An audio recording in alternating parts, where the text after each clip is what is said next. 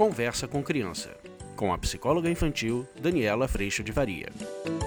E hoje a gente vai falar sobre a diferença de idade entre os irmãos. Como é que a gente pode lidar com isso de uma forma respeitosa e cheia de consideração? Vamos?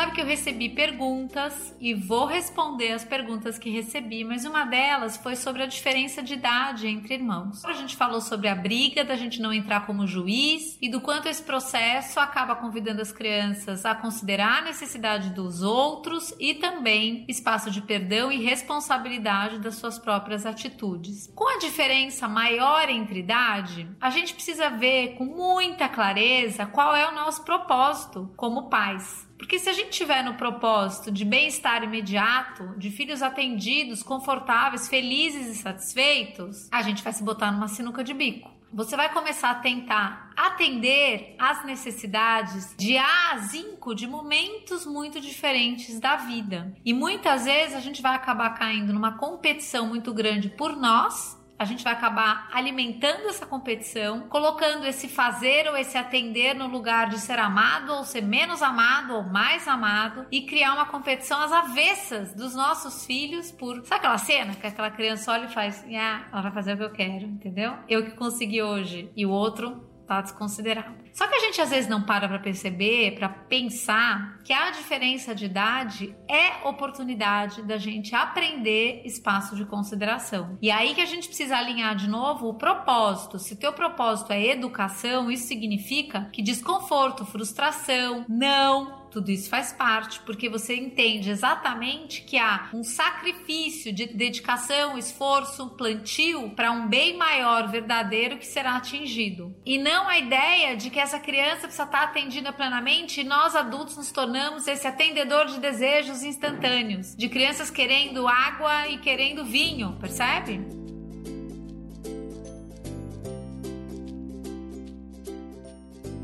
A hora que a gente pode perceber a oportunidade de consideração, a gente vai, na verdade, trazer para as crianças exatamente a percepção de que não é somente sobre elas, de que existe o outro, de que o outro tem outras necessidades, de que hoje a gente vai atender a necessidade de tal irmão, amanhã a gente vai considerar a sua necessidade. E eles começam a se olhar exatamente por esse espaço também, de que eu não posso partir da expectativa ou não deveria partir da expectativa, ou estou aprendendo a não partir da expectativa de só porque eu quero precisa acontecer e acontecer agora. A hora que a gente começa a entender a diferença de idade, a diferença de temperamentos e a gente começa a localizar as necessidades das crianças, mesmo na diferença de menino menina, na diferença de idade ou na diferença de temperamento, a nossa postura enquanto adultos será sempre, ou a gente busca sempre, né, acolher a necessidade, localizar a necessidade e ver como que a gente pode considerar essa necessidade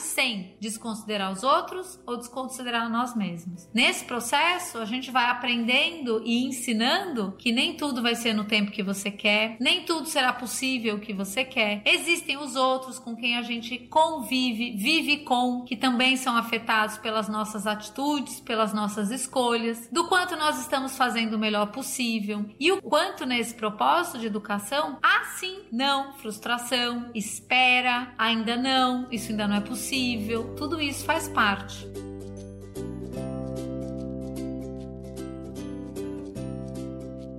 Nesse sentido, a gente acaba saindo de um lugar muito comum, de uma armadilha muito comum entre os irmãos, que a gente trabalha muito lá no curso, que é, mas é porque você é mais velho, então você já devia dar conta de fazer isso. Ah, é porque você é mais novo, então ele ainda não entende. A gente vai saindo dessa leitura de lugar de vantagem ou desvantagem, ou gerando essa sensação de vantagem ou desvantagem, às vezes de ser maior, às vezes de ser menor, e a gente vai para o espaço de consideração. Muitas vezes isso vai acontecer através do estabelecimento de regras. Por exemplo, aqui em casa todo mundo faz lição assim que chega da escola. Você já tem lição para fazer, faz, mas você aí pequeno ainda não tem lição, mas assim que tiver, é assim que funciona aqui em casa. Então isso vai gerando espaço de justiça e espaço de consideração. De não achar que eu preciso ser plenamente atendido, o outro também não, e a gente vai fazer o melhor possível de acordo com as necessidades que se apresentam, sem desconsiderar principalmente, a nós mesmos. Nesse sentido, essa diferença de idade, que a princípio parece um problema, se torna oportunidade de eu esperar, de eu aprender que não é só sobre mim, é também sobre o outro. E aí a gente vai vendo surgir nos nossos filhos gentileza, deixa ele fazer primeiro, não, então faz isso aqui primeiro que é importante, depois vai a minha vez. A gente começa a ver isso acontecendo nessa relação de irmandade. Lembrando que a nossa armadilha é a gente estar tá no propósito equivocado de filhos atendidos, satisfeitos, confortáveis e tirá-los da oportunidade do propósito de educação, que inclui aprender a esperar, a frustrar, a ficar muitas vezes desconfortável e assim por diante.